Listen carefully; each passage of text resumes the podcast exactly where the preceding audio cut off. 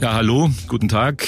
Ich bin heute wieder im Studio zur Aufnahme meines nächsten Podcastes und habe heute einen Gast, den ich persönlich noch nicht kenne. Ich, wir haben uns heute das erste Mal gesehen.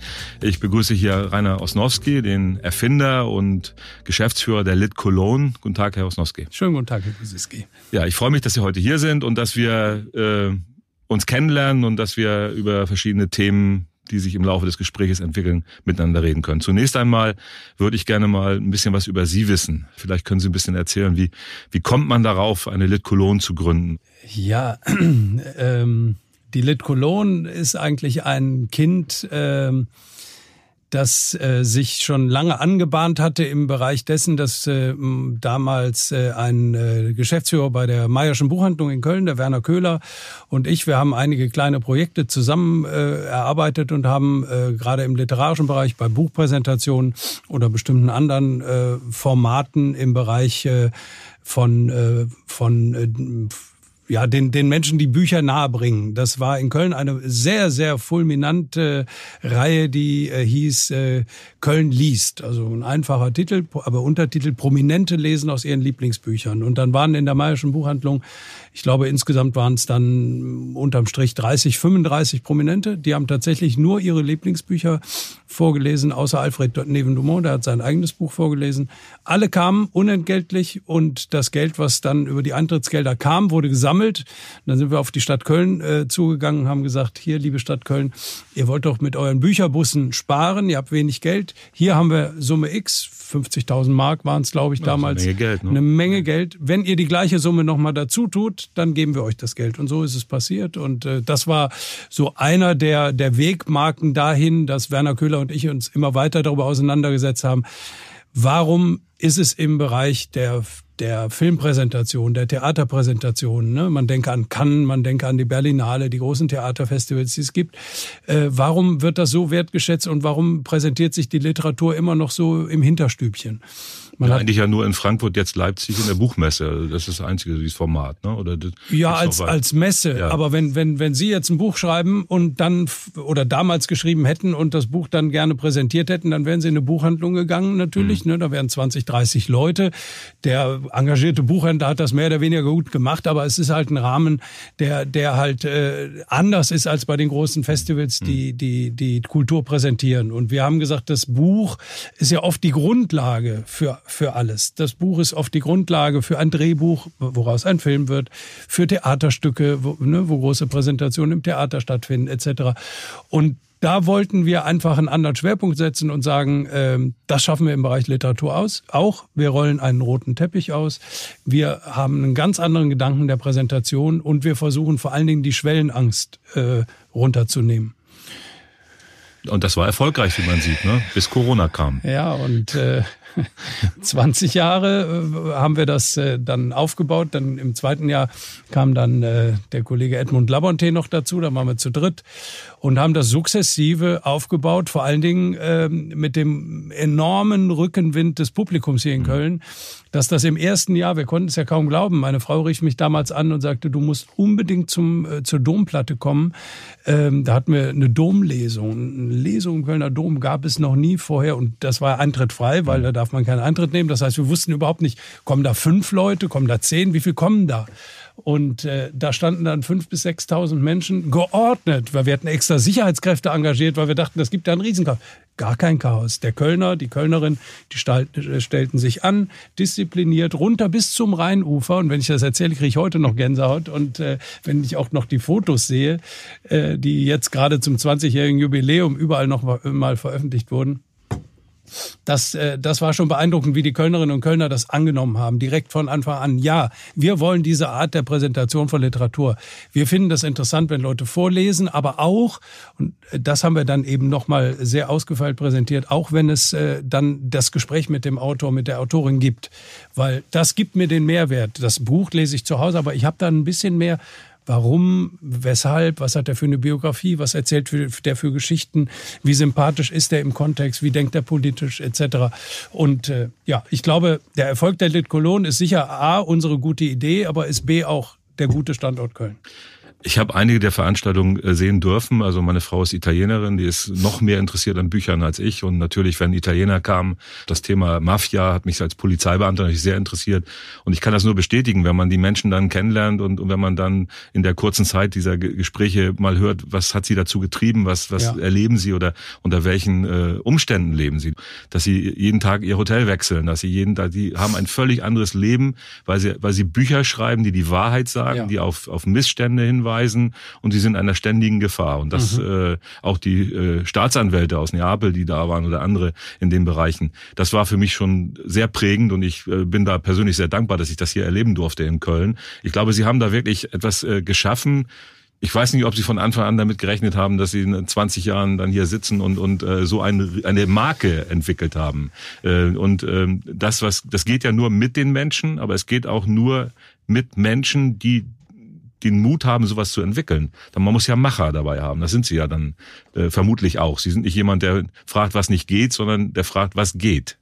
Ja, vor allen Dingen, mir war von Anfang an wichtig, äh, dass wir nicht, und das ist nochmal das, was die Lit Cologne, glaube ich, auch einzigartig in, in Deutschland macht, ähm, dass wir nicht am äh, Fliegenfänger der, ähm, der Kulturpolitik einer Stadt oder eines Landes äh, hängen sondern dass wir, wir haben von vornherein gesagt, entweder schaffen wir das, wir probieren das drei Jahre aus, wenn es sich trägt, wenn es sich rechnet, äh, dann machen wir weiter. Wenn nicht, war das eine schöne Idee, die aber wenn nur mit Subventionen auskommt und das heißt dann wieder ähm, Stichwort Roberto Saviano, mhm. wenn wir mhm. den einladen, dann mhm. könnte eventuell eine Kulturverwaltung sagen, hm, findet ihr das nicht zu so gefährlich ja. und die Mafia und wie auch immer. Das heißt, wir wollten unser Ding zeigen. Wenn unser Ding erfolgreich ist, toll, dann sind wir es. Aber wenn unser Ding dann nicht erfolgreich ist, dann können wir uns nicht zurückziehen und sagen, ja, es war aber die Kulturverwaltung schuld. Wir wollten es selber zeigen, entweder scheitern oder erfolgreich sein. Und das haben wir tatsächlich bis äh, jetzt, äh, bis Corona quasi, haben wir das Die Verantwortung übernommen gemacht. dafür, ja. Ja, und, und äh, es gibt natürlich Berührungspunkte mit, mit, mit Kulturverwaltung oder es gibt Berührungspunkte mit bestimmten Institutionen. Das ist ja auch richtig. Das muss ja auch in der Stadt so sein. Hm. Aber es ist eben nicht so, dass äh, die, die, die äh, Kulturinstitutionen, die es gibt jetzt auch im Bereich der Literatur, wie Literaturhaus, die eine hervorragende Arbeit machen hier in Köln und, und andere, die sollen aus dem e, Kulturetat profitieren. Die sollen in dem Bereich äh, tatsächlich unterstützt werden. Hm. Wir sind ja da schon längst rausgewachsen. Wir sind ja nicht, weil ich es mache, ich versuche das so neutral wie möglich auszudrücken. Wir sind ja, wir sind ja mehr als Kultur im hm. eigentlichen Sinne. Äh, und Im das, engeren Sinn, also ein weiterer Kulturbegriff. Ja, und für, für uns, ich glaube, das, was die Lit Cologne gezeigt hat, ist, dass Kultur wirklicher Standortfaktor ist. Das heißt, wenn sich Unternehmen hier ansiedeln, äh, es gibt ja diesen seit Jahren immer breitgetreten äh, werdenden äh, Begriff der, der, der äh, Kreativwirtschaft. Und wenn man den ernst nimmt, da sind wir sicher ein profunder äh, Vertreter und äh, das äh, jetzt die Bestätigung, dass der Rat der Stadt Köln beschlossen hat, wenn es denn sein muss, dann soll die Litkolon unterstützt werden, aber aus dem äh, Bereich der Wirtschaftsförderung. Hm. Also Sie haben äh, zu Recht darauf hingewiesen, dass das eine eigene Leistung ist, dass das ein, ein, ein eigenes, äh, auch die Verantwortung da ist. Aber äh, ich würde trotzdem sagen, auch als äh, Politiker, also als, als kommunaler, äh, vielleicht Oberbürgermeister demnächst, aber auch als Landespolitiker, natürlich kann Kulturpolitik sich da überhaupt nicht rausziehen. Das ist schon wichtig, was, äh, und da geht es nicht nur um Geld, es geht auch um mentale Unterstützung, es geht um, um, äh, um das Stärken solcher Initiativen, um, um sie öffentlich zu machen und auch im, mit einem breiten Kreuz davor und dahinter zu stehen. In der besonderen Situation jetzt Corona, da muss man gucken, wo bekommt man dann die Mittel her, weil das da hat keiner von uns, hat dafür äh, eine Lösung gehabt oder hat damit damit gerechnet, dass das so kommt. Das betrifft ja alle Bereiche. Mhm. Das betrifft Sie mit Ihrem großen äh, Event, aber es betrifft auch die Solo-Selbstständigen, die kleinen Künstler, die Techniker. Ich habe vor kurzem hier mit Stefan Brings gesessen. Äh, die fünf Musiker oder vier, die da vorne stehen, äh, die können das einigermaßen überbrücken. Aber was ist mit den Technikern? Ja. Was ist mit den vielen Leuten, die auch bei Ihnen jetzt keine Arbeit haben? Was die ganzen Event-Institutionen, äh, die dahinter stehen, ja. die Agenturen, äh, die die die Karten verkaufen? Da hängt ja ein ganzer Apparat dahinter und der ist immer unsichtbar und mhm. da muss man sich auch dann drum kümmern und da muss man Lösungen für finden. Absolut. Ja. Und das ist, äh, wie gesagt, deswegen ist es richtig, wenn Sie sagen, ähm, das machen wir alleine. Das ist äh, unser Ding, das haben wir so entwickelt. Wir müssen auch die normalen äh, Probleme lösen. Aber in so einer Situation, da glaube ich, müssen wir alle zusammenstehen und da muss auch Köln, auch das politische Köln, ein deutliches Signal sagen, Lit Cologne ist uns wichtig, äh, große Events, die Hallen, äh, Längstes Arena, das sind alles so mhm. Leuchttürme, wenn wir die nicht hätten. Ich glaube, viele ihrer Veranstaltungen finden da auch statt. Ähm, wenn das nicht mehr da wäre ja. oder in Schwierigkeiten geraten würde oder gerät jetzt, das tut's ja, dann äh, hat Politik auch eine Verantwortung. In jedem Fall. Und vor allen Dingen, weil es so eine Ausnahmesituation mhm. ist. Und äh, man, man sieht ja, wie beispielsweise, da wird eine Lufthansa mit 700 Millionen oder soll Milliarden. mit äh, Milliarden, 7 Milliarden. 7 Milliarden unterstützt werden. Ähm, die Problematik darin ist dann, äh, dass dann, bevor es jetzt zur Einigung äh, vielleicht kommt, äh, wird dann dann von anderer Ebene gesagt, erstmal werden 20.000 Leute rausgeschmissen ähm, dann ähm, wird überhaupt nicht mit dem Verhandlungsding, wenn, wenn Sie jetzt Oberbürgermeister wären und so ein, sagen wir mal, so ein Verantwortungskosmos hätten, dann würden Sie doch das an bestimmte Bedingungen knüpfen, so wie jetzt beim, bei der, bei der, bei dem Konjunkturpaket äh, tatsächlich äh, die SPD mal eine richtige Entscheidung getroffen hat und gesagt hat, nur die E-Autos, nicht die anderen. So muss man doch bei der Lufthansa sagen, pass auf Leute, ihr kriegt die Kohle, damit ihr da auch überlebt, aber alle Inlandsflüge werden gestrichen das ist mal ein Zeichen, was in die Zukunft weist. Und an, darunter machen wir es nicht. Wenn nicht, dann bitteschön, dann eben nicht. Aber äh, das muss doch einhergehen damit in den, in den Verhandlungen. Und so sehe ich das auch bei, bei, bei der Kultur. Da ist ja, da kommen jetzt nach und nach Pakete, aber wenn man sieht, äh, jetzt, man muss ja schon dankbar sein, äh, eine Milliarde kommt in den äh, vom Bund über Frau Grütters in den, in den Kulturbereich. Da sind wir mal gespannt, wie viel da tatsächlich beim kleinen Techniker Ankommt, ankommen. Ne? Ja. Und, äh, und, und wie, wie Sie schon richtig sagen, sieben Milliarden, nicht 700 Millionen, sondern sieben Milliarden bei Lufthansa, bei Lufthansa bei einer Firma und dann für den gesamten Kulturbereich, wo so viele Menschen arbeiten, eine Milliarde. Das heißt, wir sind noch längst nicht so weit, dass wir Kultur flächendeckend als Standortfaktor und als äh, tatsächlich äh, ähm, ähm, wie, wie heißt das, äh, systemrelevant begriffen haben. Kritische Infrastruktur kann man auch sagen. Ja, Nein, genau. aber das sind, ist für eine Stadt wie Köln oder äh, wir sehen ja über Köln hinaus das Rheinland. Wir sind der Leuchtturm im Rheinland oder wir wollen es sein. Wir, wir sind in der Mitte von Europa. Wir leben in einem Land mit 17 Millionen Menschen. Wir sind Schnittpunkt von Verkehrslinien wir, und wir sind Kultur. Ja. Äh, Metropole. Also ja. wir haben äh, diese Stadt hat 2000 Jahre Kulturhistorie und, mhm. und vor allem eine Mischung aus ganz Europa. Also ich, äh, sage immer, meine Frau ist Italienerin und äh, wir leben in der nördlichsten Stadt Italiens. Äh, das ist so ein Klischee, aber es stimmt in vielen Bereichen. Nicht nur, weil hier sehr viele Restaurants sind, sondern weil auch die Lebensart darüber mhm. kommt. Und eigentlich ist Köln ja äh, ein Schmelztiegel von Nationen und und das äh, da ist Kultur ein wichtiger mhm. äh, Zusammenhalt dafür. Über Kultur findet man sich auch, wenn man die gleiche Sprache nicht spricht, aber man lernt da viel drüber, man lernt die anderen sagen können. Ich habe das extrem erlebt bei der Diskussion oder bei den schrecklichen Ereignissen um den NSU. Ich war ja im Landtag äh, im NSU-Ausschuss und ich äh, habe dann an, äh, auch über Kultur äh, in, in, durch das Schauspielhaus jetzt die Lücke und solche Sachen. Das sind alles kulturverbindende äh, Instrumente, um Menschen klarzumachen, äh, was ja. da eigentlich im Hintergrund passiert. Oder auch die Rassismusdebatte. Ich habe mit einer jungen äh, Kölnerin hier über das Thema gesprochen.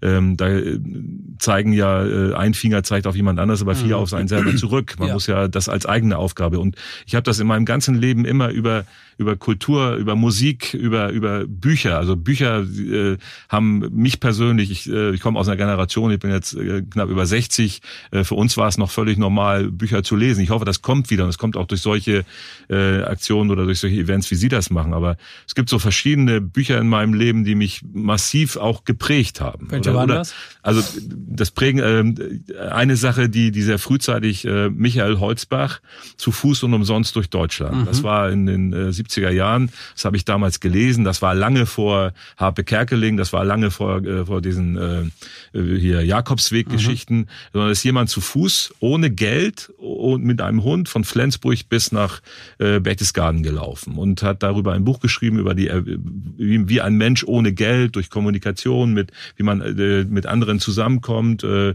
äh, hat darüber geschrieben und es hat mich fasziniert und bei mir ist dann der Wunsch entstanden und ich habe ihn umgesetzt, äh, dass ich äh, zu Fuß von Büsum nach Köln gelaufen bin. Wie weit ist das? 470 Kilometer. Wow. Aber äh, der Unterschied war mit Geld, mit einer Kreditkarte und mit dem äh, Smartphone.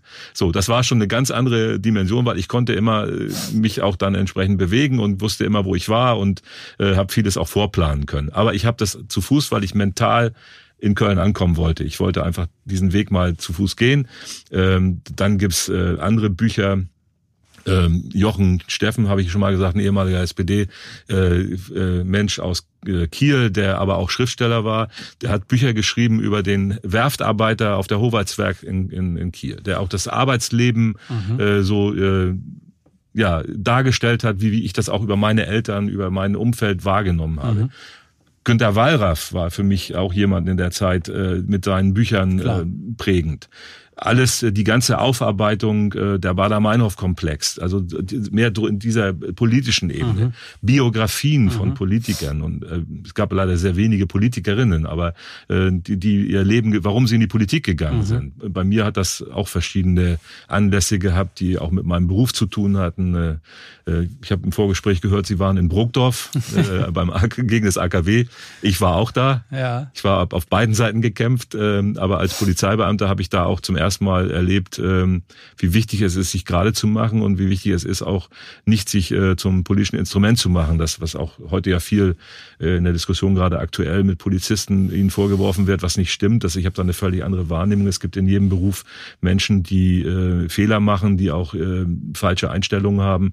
Aber einen ganzen Berufsstamm so zu entwickeln oder so zu beschreiben, das halte ich für falsch. Ich habe damals äh, durch verschiedene Aktionen, durch erlebte äh, Aktionen vor Ort, durch äh, Übergriffe von Polizeibeamten, aber auch Übergriffe von Demonstranten für mich entschieden, ich muss mich politisch einbringen. Mhm. Und das alles kam zusammen. Ich die 70er und die ausgehenden 60er, 70er waren eine sehr politische Zeit. Mhm. Wir, haben, wir sind alle in der Schule schon politisiert worden. Mhm. Da haben wir aber, und Bücher waren immer wichtig. Das waren, wir haben auch noch die alten Meister gelesen und, und ähm, haben dann vieles daraus gelernt. Also ich, für mich war es sehr wichtig und deswegen finde ich Lit Cologne äh, einen wahnsinnig schönen Ansatz, äh, der auch die nächste Generation hoffentlich wieder zum Lesen bringt. Ne?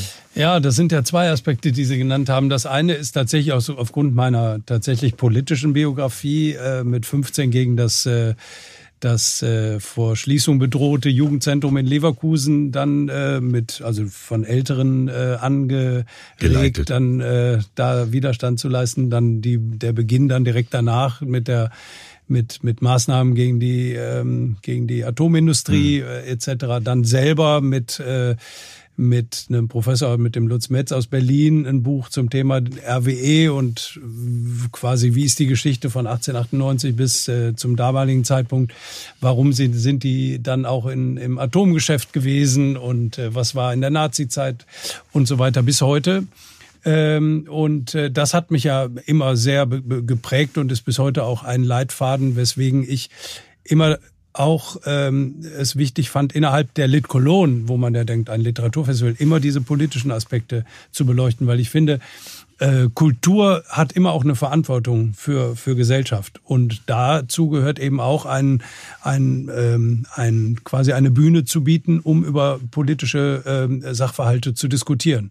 Da wir nur 90 Minuten haben, machen wir das nicht so ähm, wie hart aber fair mit verschiedenen, sondern versuchen 90 Minuten in eine Richtung zu entwickeln und dann ähm, die Leute so weit anzuregen, dass, äh, dass sie dann hinten rausgehen und äh, sagen, da beschäftige ich mich jetzt äh, weiter mit. Ne? Und äh, was das andere Thema angeht, unsere Jugend, äh, wir haben ja direkt damals schon, zu Beginn des Festivals haben wir gesagt, wir machen parallel auch ein Kinderprogramm, ein Kinder- und Jugendprogramm. Mhm.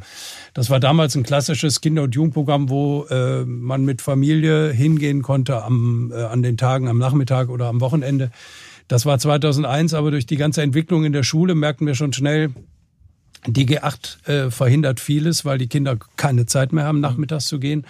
Und dann haben wir den Spieß umgedreht und machen seit 17 Jahren stark gefördert äh, und unterstützt immer durch die Imhoff Stiftung hier in Köln, ähm, die einen maßgeblichen Anteil daran hat, dass sich das so entwickeln konnte, haben wir ähm, das Thema Klassebuch ins Leben gerufen. Das wird jetzt von vielen anderen Festivals kopiert, was wir gut finden, weil eine gute Idee kann nicht oft genug transportiert werden. verbreitet werden. werden ja. Und dieses Klassebuchthema ist eben ein höchst demokratisches Thema. Wenn, wenn mein Sohn zu Hause mit einem Buch konfrontiert wird, ist das fast ein Selbstläufer. Mhm.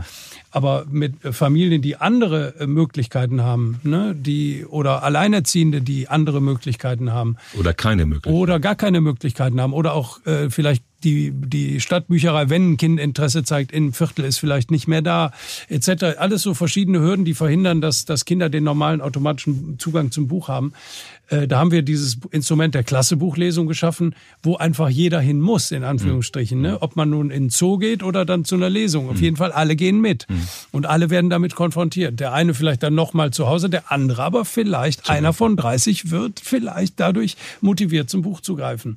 Jetzt nicht mit dem pädagogischen Zeigefinger, sondern aus Interesse. Und wenn Sie das sehen, morgen, Sie haben mir oft die, die, obwohl das Festival oft äh, bis, bis zwei, drei Uhr in die Nacht geht mit den ganzen äh, Treffen dann, die im Schokoladenmuseum legendär stattfinden. Aber morgens ab 9.30 Uhr finden die Klassebuchlesungen statt. Und ich habe mir oft äh, ähm, das angeschaut, äh, weil ähm, wenn sie da reinkommen und die zum Beispiel Pubertierende sehen, und da geht es dann um das Tagebuch der Anne Frank, eine Neuauflage, ein neuer Autor etc., ähm, dann äh, der das interpretiert und das davon erzählt, Kind, Kind oder Jugendgerecht. Und sie sehen dann die etwas äh, anpubertierten äh, Jugendlichen, die dann sagen, boah, Lesung, boah, nee, komm, jetzt, oh Gott, so, so miteinander. Und dann kommen die raus und sagen erstmal gar nichts. Nicht so, da merkt man, die müssen ja nicht jubelnd wie bei einem FC-Spiel ja, da rausgehen. das ne? erstmal, ne? Ja. ja. und man hat die erreicht. Ja. Mehr nicht. Was dann passiert, haben wir sowieso keine Kontrolle mehr, aber wenigstens den, Impuls. Impuls gesetzt, den genau. Impuls gesetzt. Das ist sehr wichtig. Ähm, Sie haben jetzt gerade so Zeiträume, wie lange so ein Festival dauert und so. Also eigentlich sind das ganze unter normalen Umständen das ganze Jahr mit dem Festival beschäftigt. Ne? Sie, wenn, ja, wenn eins schon, zu Ende ist, bereiten Sie das nächste vor. Äh, ja. Wie kommt man äh, kommt man nur über diese Zeit, über die lange Zeit und über den Erfolg an so hervorragende Schriftstellerinnen und Schriftsteller heran? Oder sind Sie da ständig auf der Welt unterwegs und versuchen die Leute direkt anzusprechen? nee, nee, nee. Also äh, der Anfang war mit Sicherheit auch davon geprägt, dass äh, der Werner Köhler, mein damaliger Partner, mit dem dem ich das mhm. erfunden habe, der, äh, wie gesagt, bei der Meierschen Geschäftsführer mhm. war. Das heißt, als Großbuchhandlung hatten sie oft auch große Autoren zu Gast in den Buchhandlungen. Vor allen Dingen haben sie aber einen guten Kontakt zu den Buchverlagen mhm. gehabt. Und das hatte er und das brachte er mit ein. Und dann haben wir quasi, und die andere Kollegin, äh, die von Anfang an dabei ist, Regina Schilling, die war bei, äh, bei Kiepenheuer lange Zeit äh, ähm, in der Presseabteilung mhm. die Leiterin und äh, hat sich dann selbstständig gemacht, ist dann zu uns gekommen unter anderem.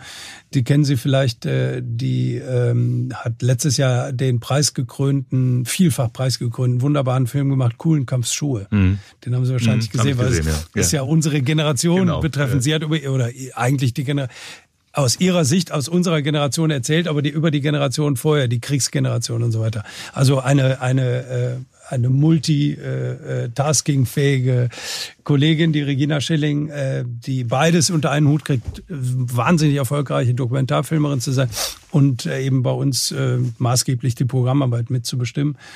Diese beiden Komponenten haben wesentlich dazu beigetragen, dass wir von vornherein ein super Standing bei den Verlagen hatten, die unsere Idee toll fanden und damit natürlich den Autoren auch gesagt haben, hier, äh, da musst du hin. Da musst du hin, ja.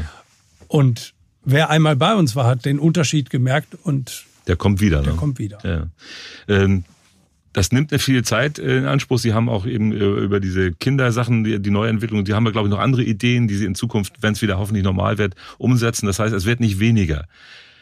Was machen Sie eigentlich, wenn Sie nicht mit der Lit Cologne zu tun haben? Gibt es noch irgendwas daneben? Haben Sie noch irgendein Hobby? Haben Sie haben Familie? Sie haben gesagt, Kind, äh, Kinder. Äh, was machen Sie sonst noch? Also was äh, lesen Sie den ganzen Tag Bücher? Oder? Genau. Na, das Lesen ist ja auch ist ja verteilt. Das Lesen ist ja auch tagsüber, wenn die Manuskripte kommen zur Prüfung. Mhm. Ne? Das mhm. ist ja das Besondere im Übrigen bei der Lit Cologne im Gegensatz zu vielen vielen anderen Festivals, deren Arbeit wir kennen und äh, äh, alles gut, dass es die gibt, aber die machen eine andere Form der Programmarbeit. Mhm. mhm. Wir sitzen da mit sechs, sieben Menschen an einem, an einem Tisch. Und wenn Sie jetzt dabei wären und sagen, ich habe jetzt äh, das Manuskript von dem und dem gelesen, großer Autor hat auch verkauft und so weiter, äh, das hat mir aber nicht gefallen. Mhm. Dann gibt es, wenn es wirklich ein großer Autor ist, gibt es dann noch einen zweiten, der sagt, okay, ich lese auch mal Meinung. eine zweite Meinung. Ja. Mhm ähm, und mal so einen großen Auto einfach so mal abzulehnen, das ist auch Quatsch. Und wenn die zweite Meinung dann aber das bestätigt, dann werden wir diesen Auto nicht nehmen. Hm. Obwohl wir wüssten, ausverkauftes Haus, hm. tolles, so. Also, also Sie achten auf Qualität. Wir achten auf unsere Auswahl, hm, subjektive mhm. Auswahl. Das, das mag dann so sein, dass Sie dann sagen, äh, mir hat das aber gefallen, wenn mhm. es hm. dann rauskommt, das Buch. Ne? Das ist rein subjektiv. Also das ist die Freiheit, die Sie haben, weil Sie, Freiheit, Sie bestimmen, äh, genau. was da jetzt äh, als Programm ist. Und, und, selbst eine Volontärin, äh, die, wo man denkt, bei anderen geht die nur zum Kopierer, bei uns ist sie Teil des Programmteams und wenn sie einen Vorschlag hat und sie kann das konsistent begründen und sagen, warum und sie brennt dafür, dann hat das eine hohe Wahrscheinlichkeit, dass es dann im Programm sich wiederfindet. Und interessant ist dann zu sehen, dass es von den Menschen Menschen tatsächlich dann äh, genommen wird, obwohl mhm. vielleicht der Autor, die Autorin gar nicht so, so bekannt ist. Also was ich sonst äh, mache, ist natürlich viel davon von geprägt, von dem, was ich da, was ich da beruflich tue. Aber ich achte schon sehr da, äh, darauf, äh, meinen großen Freundeskreis immer wieder zu pflegen, zu pflegen äh, natürlich mit der Familie äh, Zeit zu verbringen, ähm, die äh, ja, die Leidenschaft mit Fußball ist geblieben, sowohl als Besucher wie auch als Aktiver. Und das haben Sie vorhin Leverkusen gesagt. Äh, ich hoffe nicht, dass Sie äh, Leverkusen-Fan sind oder sind Sie doch ein... Naja, sagen wir so, ich bin Fußballfan. Äh, ich bin der Fan des okay. ersten FC Köln, Danke. natürlich auch solidarisch im Bereich jetzt der, genauso wie die Menschen bei uns solidarisch waren, ihre Karten nicht zurückgegeben ja. haben gibt es auch Formen der Unterstützung ja. für den ersten FC Köln, die ich deshalb gerne wahrgenommen habe, äh, weil Alexander Werle und seine Kollegen haben das wirklich in einer Form kommunikativ super hingebracht. Mit Erklärung, mhm. mit Hinweis, du kannst das machen, jenes machen, an soziale Pro Projekte teilweise spenden und so weiter. Mhm. Das war also so ein, so, so, ein größerer Wurf, nicht einfach, ja, hier komm, ich muss Die haben sich Mühe gemacht. Das, ja, äh, das muss gutiert werden und, und insofern das. Mit Leverkusen ist ja ganz eigene Geschichte. Die Eltern, beide Kölner und ähm, das naheliegende Krankenhaus aus äh, ja. Delbrück, äh, Dünnwald, die hm. war dann eben äh, Leverkusen-Schlebusch. Hm. Deswegen hm. steht in meinem Pass so. Leverkusen-Schlebusch. Ja, ist ja nichts äh, Schlimmes. Ich will jetzt keinen. Nein, Bashing, gar nicht. Nein, nein. Und ich bin ja dann auch, nachdem ich, äh, als ich vier war, sind wir dann äh, nach Leverkusen gezogen, hm. weil da eine größere Wohnung war. Und äh, Leverkusen hat mich politisiert. Mhm. in Köln wäre ich vielleicht äh, gar nicht so politisiert worden, weil man hatte da den großen Bruder Bayer, mhm. der uns an allen Ecken und Enden gestört hat. Äh, und äh, da konnte man ja vieles ausprobieren, mhm. ne? an Widerstand und an Diskussionsforen, die wir entwickelt haben. Äh, wir haben damals die Dünnsäureblockade gemacht am, äh, ne, gegen, mhm. gegen die Einleitung der Dünnsäure in die Nordsee. Und da wurden die, wurde, das wurde ja beladen da an der Anlegestelle in Leverkusen. Das war im Übrigen ja dann die spätere Begründung von äh, Greenpeace in, in Deutschland bei der zweiten Aktion, die wir da gemacht haben. Und äh, die, ähm, ja, und dann daraus folgend viele weitere Aktionen. 1983 haben wir in einer schönen Aktion ähm, gegen den sauren Regen demonstriert. Im Braunkohlengebiet in Frömmersdorf äh, haben wir den Schornstein besetzt. Und zwar nicht wir Männer, sondern damals schon haben wir versucht darauf zu achten, äh, das äh, werden wir nicht machen, so als Malbüro-Aktion mhm. von irgendwelchen coolen Jungs, sondern da waren nur Frauen oben, ne? Mhm. damals schon. Die waren mutiger, oder? Die waren erstens mutiger, zweitens, äh, nein, die waren halt Teil unserer, unserer Gruppe und mhm. Äh, die Männer sind ja oft die Ersten, die dann sagen, schnippen und sagen, oh toll, und dann kommen wir in die Medien, oh ja, ja. Nee, bewusst das damals schon zurückgenommen und gesagt, nee, wir sind diejenigen, die Backup sind und wenn die Polizei kommt, kann man erstmal uns verhaften und mhm. so. Naja, gut verhaften. Sie werden vielleicht ein bisschen Ärger bekommen haben, aber aber es sind, das ist demokratischer Widerstand, solange, genau. solange keine Gewalt. Also genau. äh, wenn in dem Moment, äh, wo Kolleginnen und Kollegen, und ich kann Ihnen versichern, dass viele der Polizisten, die ich bei solchen Einsätzen erlebt habe, sind auch sehr nachdenklich und sehr reflektierend über die Art und Weise, wie man politisch dort äh, vielleicht eingesetzt wird.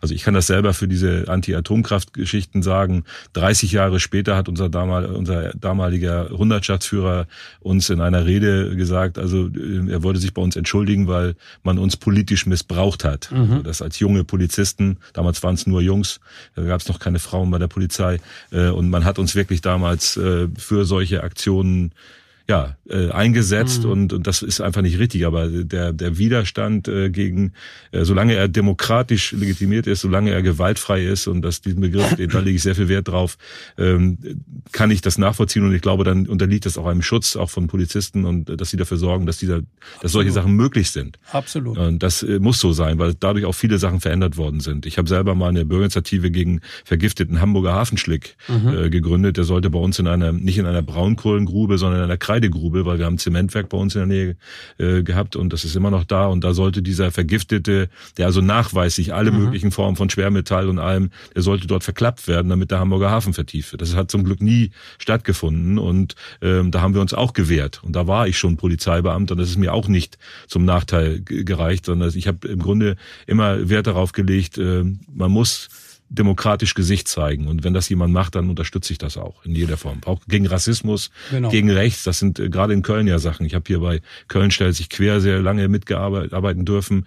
Äh, und äh, solange alles gewaltfrei ist und man klar sagt, wogegen man ist und mit welchen Mitteln, dann bin ich an der Seite der Leute. Definitiv. Ja, und sonst äh, vergisst man ja auch, dass derjenige, trotzdem er dann vielleicht äh, eine Uniform an äh, hat und bestimmte Aufgaben zu erfüllen hat, dass dahinter ein Mensch ist, der, wie Sie in Ihrer mhm. Biografie ja auch erzählen können, der andere Dinge im Kopf hat, als jetzt äh, da nur zu stehen, irgendwas blödsinnig zu verteidigen. Ne? Das vergisst man ja oft nur, weil derjenige ein Dings hat. Das war, das war für uns, wenn ich da für unsere ganze Initiative sprechen kann, das war für uns immer, immer maßgeblich äh, ziviler Un Ungehorsam, natürlich auch äh, dann dabei Blockaden sich wegtragen mhm. lassen ohne Widerstand, einfach um Zeichen zu setzen, weil die Natürlich empfindet man die Allmacht des Staates immer als so groß, dass man natürlich Mittel suchen muss, wie.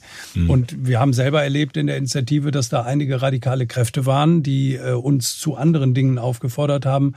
Und äh, Zwei von den dreien äh, entpuppten sich später als äh, Provokateure des Verfassungsschutzes. Äh, das, das gibt's ja auch. Ne? Ja, das Und haben das, wir ja bei NSU erlebt. Genau, bei, bei, NSU, bei, dem, genau. bei diesen ganzen oder bei der bei der Frage des NPD-Verbotes. Ähm, da war es ja so, dass äh, mein damaliger Minister Hans-Peter Bull, in der Bundesdatenschutzbeauftragte vorher war, der nach seiner aktiven Zeit dann die den ersten Prozess äh, mit vor dem Bundesverfassungsgericht zum NPD-Verbot. Ähm, und das war für ihn dann traumatisch das Ergebnis, dass sich dann rausstellte, dass die fast alle Leitungskader der NPD äh, in irgendeinem Verfassungsschutz unterwegs waren und damit war das Verbot hinfällig, ja, um es mal so platt kurz mhm. äh, berichtet. Und das ist natürlich äh, ein Schlag ins Gesicht der Demokratie. Und, und, und das ist etwas, wo er wo wir auch viel drüber gesprochen haben und, und, und er gesagt, das kann so nicht sein. Mhm. Also man natürlich haben Verfassungsschützer und Polizisten haben unterschiedliche Aufgaben und Verfassungsschutz muss auch in, äh, in solche Bereiche hineingehen, aber wenn sie aus der beobachtenden Rolle in eine möglicherweise aktive Rolle, ich will da niemand was, das sind nicht die, die direkten Mitarbeiter, aber es mhm. sind dann die Geführten, äh, das sind diejenigen, die man als Vertrauensleute nimmt. Da sind einige dabei, die es einfach missbraucht haben und die äh, und das ist etwas, das kann man auch schwer vermitteln und da muss man was gegen tun. Das haben wir versucht auch mit den NSU-Handlungsempfehlungen. Wir haben äh, mit einer breiten parlamentarischen Mehrheit äh, versucht, äh, dort äh, andere Wege reinzubringen, andere Ergebnisse zu machen. Und da warten wir teilweise noch auf äh, mhm. die Umsetzung. Und das ist etwas, was äh, auch ein schwieriger Prozess mhm. ist. Ja, und ähm, ja, diese ganze politische Geschichte ist unwahrscheinlich wichtig. Ähm, ähm, Sie haben gerade vorhin gesagt, äh, in der, in, dem, in der Uniform steckt ein Mensch. Das ist übrigens eine ganz große Kampagne der Gewerkschaft der Polizei im Moment, äh, zu sagen, Leute, da ist ein Mensch dahinter. Das sind Leute, das sind Menschen, die Frauen und Männer, die genauso demokratisch mhm. erzogen sind. Und das ist mir so wichtig. Der Unterschied zu den Geschichten, die in Amerika jetzt laufen, ja. ist, wir haben eine andere Polizei, wir haben eine demokratische Polizei. Und wir haben die Möglichkeit, dort auch Einfluss zu nehmen und, und auch wenn wir erkennen, dass Tendenzen sich verfestigen sollten oder dass bestimmte Sachen Menschen dort wirklich fehlen, dann haben wir die Möglichkeit, das auch anders zu machen. Wir haben gut ausgebildete Polizisten und Polizisten. Das hat Amerika nicht. Äh, das haben andere Länder nicht. Ich bin viel in Südamerika unterwegs gewesen. Es gibt keine, ich, ich kenne kaum außerhalb von Europa irgendwelche demokratischen äh, Polizeien. Mhm. Äh, und das ist etwas, wo wir dran arbeiten müssen, wo wir auch äh, gucken müssen, dass wir vielleicht auch über Literatur, über Kunst, über Vermittlung da mal ja. äh, Botschaften rüberbringen. Ne? Ikonografisch ist doch dieses wunderbare Bild hier von der Deutzer Werft mit den Polizisten, die knien. Ja. Ähm, da, da lese ich das heute noch mal in der Zeitung, äh, dass äh, es gibt eine Gruppe im Landtag, die das äh, kritisiert. Die das kritisiert, weil die auch die, die AfD das instrumentalisiert ja. und, genau. und so weiter. Gut, man soll wirklich nicht so viel, äh, also für die Bedeutung der AfD wird da viel zu viel drüber berichtet, viel zu viel aufgebauscht, was die für einen Schwachsinn erzählen. Lass sie ihren Schwachsinn erzählen und da, wo es wichtig ist, ist demokratisch mit ihnen auseinandersetzen, aber nicht jedes Ding über jedes Stöckchen springen. Das auf keinen Fall. Mhm. Ähm, aber äh, noch interessanter fand ich doch äh, von einem der Veranstalter dieses reflexartige, ähm, äh, dass er das versucht hat zu relativieren. Ja, dies ist doch, muss man doch so sehen und so sehen. Nein, geile Aktion, mhm. Punkt. Hm. Und auch nicht mehr dahinter. Ja. Das war, das war eine, eine, Aktion von Leuten, die sich genau wie in, London der, der, der, der, die, die, die schwarzen Demonstrationsteilnehmer, die einen mutmaßlichen äh, Rassisten ja. äh, weggetragen haben, sonst wäre der vielleicht totgeprügelt worden. Hm. Das sind hochmenschliche Gesten, die, die gar nicht hoch genug bewertet hm. werden hm. können. Und da sollen wir, davon müssen wir ja wegkommen. Ich kenne es ja auch aus der Kulturpolitik. Man macht was und als Reflex kriegt man immer was. Und ähm, Reflexe abstellen. Heute ist die Zeit nicht dafür da. Wir müssen nachdenken. Wir müssen gucken, wo ist die neue Orientierung? Wie geht es weiter jetzt mit dieser, mit dieser außergewöhnlichen Krise, die wir alle jetzt äh, zum, also durchlebt, ist noch nicht durch, aber wir mussten mit, mit so viel Neuem zurechtkommen. Und da kann man doch nicht reflexartig immer so weitermachen. Nein, die Birne einschalten, das Herz einschalten, den Bauch einschalten und dann zu Entscheidungen kommen, zu sagen, ich muss darüber noch mal ganz anders reflektieren. Da fällt mir sofort das Buch an, die Entdeckung der Langsamkeit. Zum Beispiel. Das hat mich auch, das habe ich auch mal geschenkt ja. bekommen und habe danach auch hochaktuell. Äh, hochaktuell. Also man redet alles über die Pest, die man jetzt lesen ja. muss. Äh, Camus, klar, auch, mhm. aber auch das Buch. Ja, mhm. ja, aber das, ich finde das einen sehr wichtigen Hinweis. Das, das trifft auch viele meiner meiner politischen äh, Ideen so. Äh, wenn Sie mal so Innenpolitik wieder zurück zur Polizei oder so, wir haben immer reflexartig, wir reagieren auf die Silvesternacht richtigerweise. Wir, wir reagieren auf große äh, Verwerfungen. Aber mit sofort mit der, mit, mit der Frage nach härteren Strafen, mit der Frage nach sofortigen Lösungen. Es ja. gibt nicht für alles in dieser komplexen Welt sofortige Lösungen. Und wir brauchen mal wieder ein bisschen, ja, klassisch gesagt, Ruhe ja. und Menschen, die in Ruhe nachdenken mhm. die, und die dann äh, kommen. Also wir brauchen so Brainpools oder so. Ich habe ähm, über Schleswig-Holstein erzählt am Anfang, ähm, Björn Engholm, der ja auch eine künstlerische Ader mhm. hatte und der, der hat Politik und Kultur sehr zusammengebunden, war auch für mich prägend, hat ein, äh, eine Denkfabrik eingerichtet. Und da, da war Rühmkorff und andere dabei. Da waren Künstler dabei, da waren auch Techniker, Wissenschaftler dabei die Wissenschaftler haben ja zum Glück, glaube ich, so jetzt in der Krise mal ein bisschen wieder Oberwasser, mhm. dass man auf sie hört und nicht nur bei Google guckt, äh, was Herr Trump gesagt hat oder so. Jedenfalls äh, hat Björn Engholm damals Politikfelder von verschiedenen Sachen beleuchten lassen. Von Kulturmenschen, von Wissenschaftlern, aber auch von Politikern, von europäischen Leuten, von also wirklich äh, Denkern. Mhm. Auch die und diese Denkfabrik war ein wichtiger Punkt für langfristige Entscheidungen. Zum Beispiel äh, den Gedanken nach dem Zusammenbruch der Sowjetunion, den Hanse-Gedanken. Also mhm. das Köln ist ja auch eine Hansestadt. Mhm. So und, und äh, dieses dieses verbindende Netzwerk, nicht nur im wirtschaftlichen, sondern auch im kulturellen. Wir haben in, von Schleswig-Holstein aus auf seine Veranlassung in vielen baltischen Staaten sogenannte Kulturinstitute eröffnet, also mhm. die Hanse Office. So und ich war bei zweien äh, bei der Eröffnung dabei das war schon prägend auch für diese jungen Staaten. Die haben ja gedürstet danach, dass man neben der wirtschaftlichen Hilfe auch wieder eine eigene Identität entwickeln kann. Und wo mhm. gehören wir eigentlich hin? In das Haus mhm. von Europa, in den großen Ostseeraum. Also diese Sachen, die entwickelt man nicht in zwei Sekunden oder die entwickelt man nicht nach einem nee. Anschlag, sondern die muss man langfristig mit vielen vorbereiten. Ja. Und die Zeit brauchen wir in der Politik. Ja, und ähm da fand ich ja in früheren Zeiten äh, die Sozialdemokratie äh, auch äh, federführend. Willy Brandt, die ja. Nähe zu den Autoren, äh, Günter Grass. Äh, Einer meiner Nachbarn, ne, zehn Kilometer von mir entfernt gewohnt in Wewelsfleth. Ah. Ja, die Wewelsfleder Gespräche, das war, ja, das war genau. so ein Punkt. Ja, ja, ja. und und äh, viele andere Intellektuelle, die sich dann eben äh, diesen diesen äh, Prozessen auch gewidmet mhm. haben. Mhm. Da war die äh, fand ich die Sozialdemokratie immer stark. Mhm. Äh, weil da bestimmte Scheuklappen nicht waren und weil man auch merkte, Stichwort Engholm, er hatte ja auch was davon. Mhm. Jetzt gar nicht aus Kalkül gedacht, ja. sondern aber im Nachbetrachtet, im Nachhinein betrachtet war das, war das auf ihn einzahlend und äh, äh das ist so ein bisschen, finde ich, in der Kultur verloren gegangen. Ähm, da gibt so, es gibt so die Grünen, die so eine Kulturnähe. Also wir haben ja des Öfteren bei uns auch den Robert Habeck zu Gast, weil der als äh, aber den haben wir als selbstständigen Denker da. Wir mhm. laden keinen ein, weil er in einer Partei ist, weil wir sind, ich war noch nie in einer Partei und mhm. äh, ähm, ja, ich kenne Robert auch aus Schleswig-Holstein schon. Ja, denke ich mir. ja, und das ist einfach ein satisfaktionsfähiger, offener äh, ähm, äh, Denker, der äh, sich auch äh, jetzt in, in diesem März hätten wir ihn kombiniert mit Ingo Schulze, mhm. der äh, Autor aus, äh, äh, aus Berlin, der ein Buch geschrieben hat, Die rechtschaffenden Mörder. Ist leider komplett untergegangen mhm. durch den Wegfall mhm. von uns, von Leipziger Buchmesse und so weiter. Ähm, äh, das ist ein Buch über einen Antiquar, der in der DDR also sich entwickelt, groß wird und dann kommt die Wende und wie er damit nicht zurechtkommt und eigentlich immer mehr rechtes Gedankengut in sich vereint und mit anderen recht, äh, Rechtsdenkenden äh, zusammenkommt. Ein äh, wahnsinnig gutes literarisches Werk, aber eben auch politisch sehr profund. Und äh, da stellt Robert Habeck sich beispielsweise direkt zur Verfügung und, und äh, will da diskutieren. Wo das herkommt, wo das hingeht. Und dann wäre mit Sicherheit auch diese NSU-Thematik mit, mit reingekommen. Und äh, das fehlt mir ein bisschen bei, bei, bei, bei der aktuellen Politik, dass da viel mehr Schnittstellen sind. Ne? Dass man in der Politik merkt, da mischt sich einer ein. Martin Schulze ist auch Buchhändler und und hat äh, Schulz hat äh, ja auch viel äh, sogar beim literarischen Quartett habe ich ihn mal gesehen. Äh, es gibt solche Leute, es gibt ja, ja, ja, es gibt sie auch bei anderen demokratischen Parteien, aber ich glaube, wir brauchen äh, wirklich diese diese enge Verbindung zwischen Kultur und Politik. Ja. Ähm, ich sage so Kultur, Sport und Politik, weil ich auch Kultur und Sport als eine Einheit sehe. Ich möchte nicht diesen ständigen Kulturkampf, äh, wenn es um Haushalt geht, wenn man ganz profan mal wieder runtergeht, also de, dass der Sporthaushalt dann äh, angepasst wird an den Kulturhaushalt. Noch schlimmer das Soziale.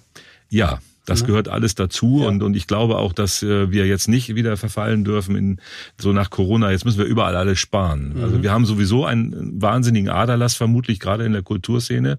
Also wenn sich da jetzt nicht gewaltig was tut, also was wir jetzt im Moment hier in Köln mhm. hören, dass viele Betriebe, äh, Veranstalter, Veranstaltungsstätten äh, erhebliche Schwierigkeiten haben, dann dürfen wir das nicht nur auch noch durch Kürzungen in diesen Bereichen vielleicht danach noch verstärken. Also da müssen wir alle miteinander aufpassen. Also äh Unsere aktuelle Oberbürgermeisterin äh, ist da tatsächlich eine Ausnahme, die macht das ganz gut in dem Bereich, was ich erlebe.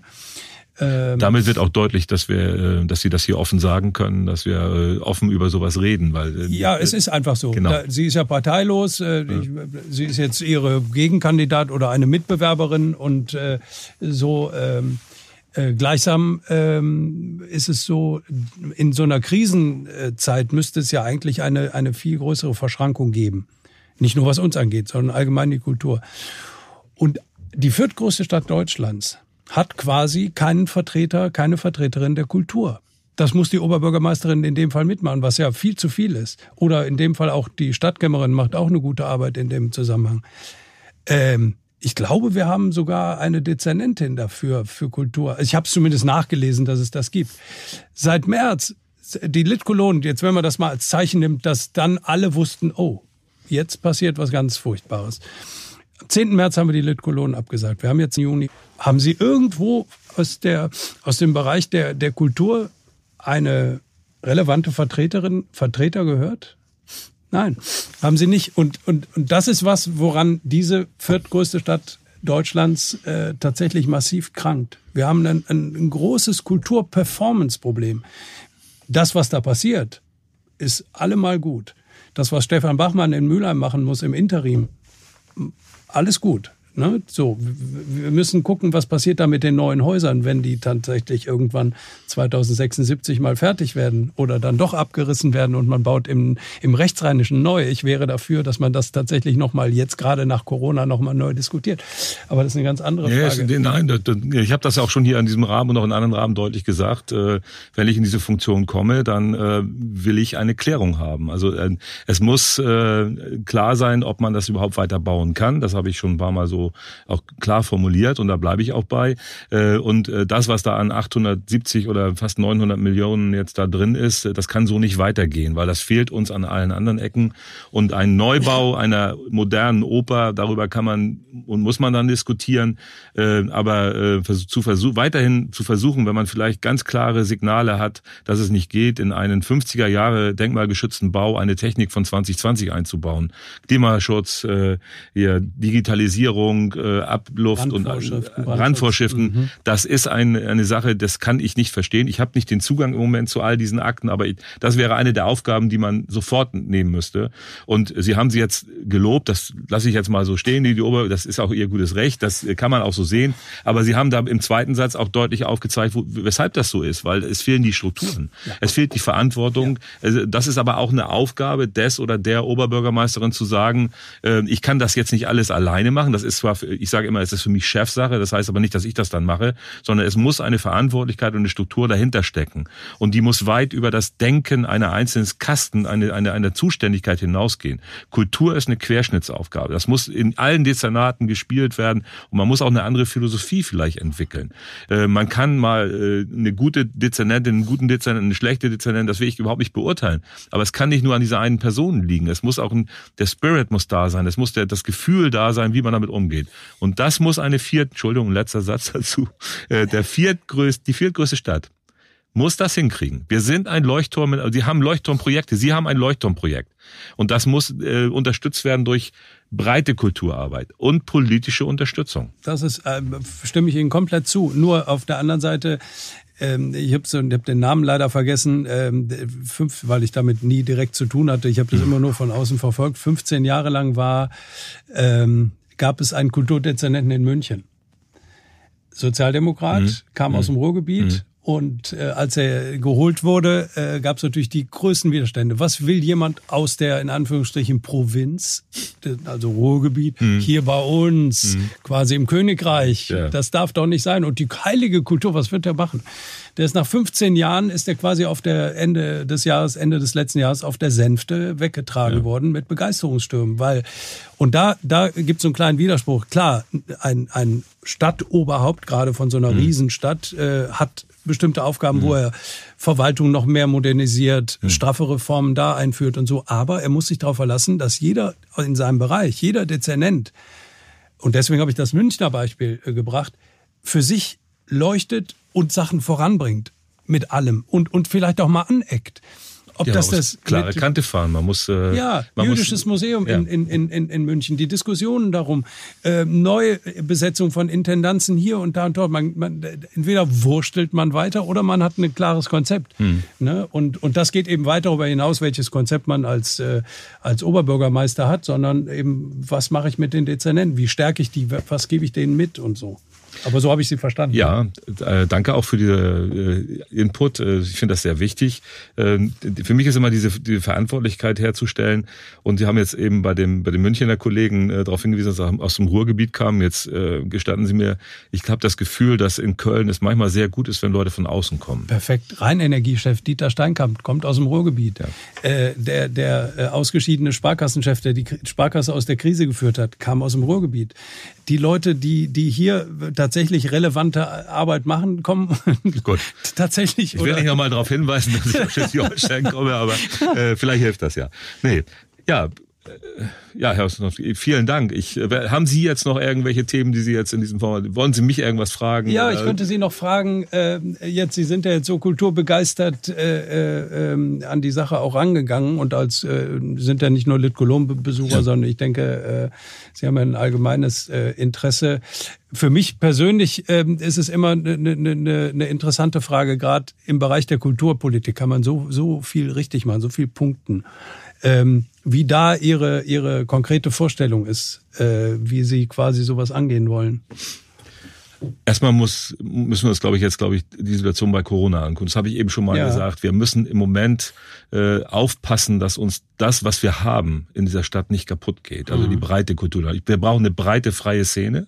Ja. Wir brauchen äh, bei der Veränderung von, von Stadtteilen, also nehmen wir mal Ehrenfeld jetzt. Ne? Weil Ehrenfeld entwickelt sich zu einem Hotspot äh, von also städtebaulicher Entwicklung, aber auf Kosten der freien Kulturszene, weil viele Clubs jetzt zumachen. Wir müssen Situationen herstellen, oder wenn Sie, wenn ich höre, das E-Werk ist in Gefahr oder oder oder das ähm, die Kantine in der Neusser Straße oder auch kleine Theater. Ich äh, habe selber eine enge Verbindung zur Volksbühne über die Gewerkschaften die jetzt darum kämpfen oder diese Vielfalt von künstlerischen Aktivitäten von äh, oder solche Sachen, wie Sie das machen. Wir, äh, wir müssen im Moment gewaltig aufpassen und ich muss die Stimme dafür erheben, dass das so bleibt und dass wir dafür Mittel zur Verfügung stellen und zwar nicht nur aus dem städtischen Haushalt. Die Stadt, also ein Oberbürgermeister, äh, das wiederhole ich immer gerne wieder, in vielen politischen Feldern muss viel nach Düsseldorf. Wir müssen viel mit den Leuten, äh, die auf Landesebene damit in Verbindung sind. Wir müssen äh, auch mit Berlin reden. Wir sind halt die viertgrößte Stadt. Wir Wir sind nicht die kleine Stadt im, im Bergischen oder, oder irgendwo äh, oder äh, die, die jetzt äh, sich vielleicht alleine helfen kann. Wir brauchen bei den ganzen Mitteln, bei den Initiativen, bei der Vielfalt, die diese Stadt ausmacht, brauchen wir Unterstützung. Und die muss man sich holen. Also Bestandssicherung, in Ruhe entwickeln, wie die nächsten 10, 20 Jahre aussehen können. Wir müssen bestimmte Baustellen entscheiden. Wir müssen einfach wirklich mal sagen, wo wollen wir hin? Also mit der Oper, das habe ich vorhin gesagt. Äh, aber auch die Frage, welche, welche Formen von Unterstützungsmaßnahmen, wenn Menschen sie wollen. Ich habe bei Ihnen verstanden, Sie, sie brauchen es unter normalen Umständen nicht. Sie müssen alleine klarkommen. Jetzt brauchen Sie das. Aber in so einer Situation muss es auch dann Land und Bund und Stadt mhm. äh, nicht nur sofort. Da ist wichtig, da, da finde ich einen entscheidenden Satz, den Sie gesagt haben.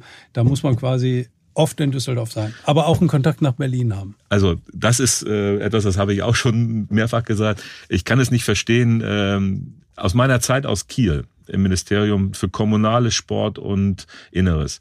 Wir haben, äh, wir waren für Stadtentwicklung zuständig. Das heißt, die Bürgermeister aus Flensburg, aus Kiel und aus Lübeck, also keine großen Städte, aber wichtige Städte im, im Norden, waren zweimal die Woche übertrieben gesagt bei uns im Ministerium. Das waren kurze Wege. Äh, ich meine, Düsseldorf ist von Köln auch nicht weit mhm. weg und haben praktisch bei den Ministern und bei den äh, zuständigen Fachleuten am Schreibtisch gesessen und haben gesagt, was könnt ihr für Lübeck tun? Was könnt ihr für die Entwicklung des Schleswig-Holstein Musikfestivals tun? Das war in der Zeit, wo wir äh, da unterwegs waren. Die waren ständig präsent und ich erwarte und ich, ich würde es oder ich lebe es so, ich würde regelmäßig in die verbotene Stadt fahren und sagen, was könnt ihr für Köln tun? Was könnt ihr mit Köln zusammen machen? Wir haben folgende Idee, wir haben folgende Macher, wir haben folgende äh, Projekte und wie kann man das unterstützen? Und die Kommunikation erlebe ich so nicht. Und Berlin äh, ist auch ein, ein wichtiger Punkt, aber auch Brüssel. Ja, Europa. Klar. Wir ja. sind in der Mitte von Europa. Wir haben Verbindung. Wir sind schnell mit dem Thalys in, mhm. in Brüssel. Mhm. Äh, und das müssen wir viel mehr leben. Also die, diese Friktionen, die es jetzt durch Corona im, im europäischen Zusammenhalt gegeben hat, die müssen wir schleunigst auch über kulturelle Maßnahmen aus, ausgleichen. Die, wir müssen wieder den, den, die, die italienischen Künstler, die, die französischen Künstler, die müssen hierher kommen. Wir müssen das wieder erleben, was Europa eigentlich bedeutet. Und äh, dann unsere 25 Städtepartnerschaften wir haben, wir haben das Potenzial. Wir können viel damit Kultur machen. Goethe-Institute, alles Mögliche. Wir waren äh, in Rio, haben wir mit dem Goethe-Institut viel gemacht. Es gibt viel Jugendprojekte, es gibt kulturelle Projekte, es gibt Musikprojekte die Tochter meiner Cousine ist einer der bekanntesten Sängerinnen in Brasilien. Ich würde würd mich mal freuen, wenn sie mal hierher kommt. Die hat auch schon an der Volksbühne in Berlin an einem brasilianischen Stück mitgespielt. Nein. Ja, ja, das, also es gibt so Sachen, da können wir uns aber bei drüber unterhalten. Weil ich habe ja auch eine brasilianische Geschichte in meiner äh, Biografie. Also, ich glaube, wir müssen uns noch mal ja, genau. wir müssen noch mal miteinander reden, weil äh, es gibt viele Themen und äh, mir hat das wirklich Spaß gemacht. Ja, äh, Sie sind äh, der vierte Gast jetzt äh, in, in dieser Reihe und äh, ich äh, finde es total toll, dass Menschen bereit sind, äh, sich so auszutauschen und auch Ideen und auch kritische Sachen zu sagen, etwas über ihre eigene Person zu sagen. Also ich lerne aus jedem dieser Gespräche etwas, freue mich darüber und hoffe, dass wir uns vielleicht mal in diesem Format wiedersehen, auf jeden Fall aber in Köln. Vielen ich Dank. Alles Gute. Danke. Vielen Dank fürs Zuhören. Anregungen, Feedback und Themenvorschläge sind übrigens jederzeit herzlich willkommen. Macht's gut und bleibt gesund.